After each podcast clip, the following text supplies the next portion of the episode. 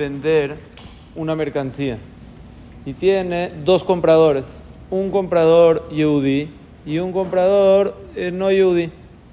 Ahorita el comprador no yudí le quiere pagar un poco más que el comprador yudí. La pregunta de él es si tiene deber venderle al comprador yudí o él puede venderle al comprador goy. No hay ningún eh, que o lo mismo puede ser en tener un empleado. Hay un empleado yudí y uno goy. El yudí cuesta un poco más caro. La persona tiene obligación de hacerlo o no. El ramá trae una reallá sobre este tema. Está escrito en la Torah, en la Mejilta trae o canomiada meteja. En la Torah cuando trae la sobre comprar y vender, trajo comprar de un yudí. Dice, ¿para qué la Torah puso un yudí? Para enseñarnos que si tú tienes dos opciones, comprar de un yudí o de un goy, tienes una, obligación de comprarle primero al yudí. Pero ahorita, en el caso este, que hay una diferencia de dinero, también va a aplicar esta alajá o no. El Ramá trajo dos pruebas sobre esto. Primera raya, que está haciendo una mara masada de Metzía. Si yo estoy buscando prestar mi dinero, tengo un goy que me va a dar interés y voy a tener yo un beneficio.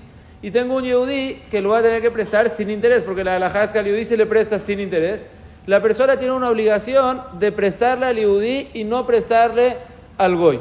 Porque normalmente el interés no es algo muy grande. Como el interés no es algo muy grande, tiene obligación de prestarle al yehudí.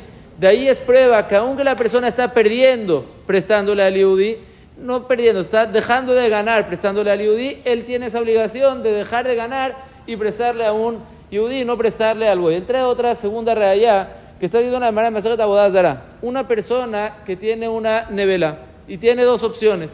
Tiene una opción vendérsela a un goy o regalársela a un gertoshav. Dice la Emara, aunque la persona cuando se la regala va a perder, pero como no es una pérdida tan grande, tiene obligación de regalársela al Ger Toshav. Ger Toshav es el Ger que cumple las siete mitos de Noah, pero él come. Entonces ahí es que mientras la persona es más cercana a uno, la persona sí tiene obligación de darla aunque pierda. Y así se entiende la alajá en el eh, Ramá, que una persona, si tiene una opción de vender o de comprar, aunque sea un poco más caro, el eh, Yehudí, él tiene la obligación y lo va a vender más barato al eh, Yehudí, tiene una obligación de hacerlo. Pero dice el Jafetz Haim, todo esto es siempre y cuando es algo que no tiene un precio.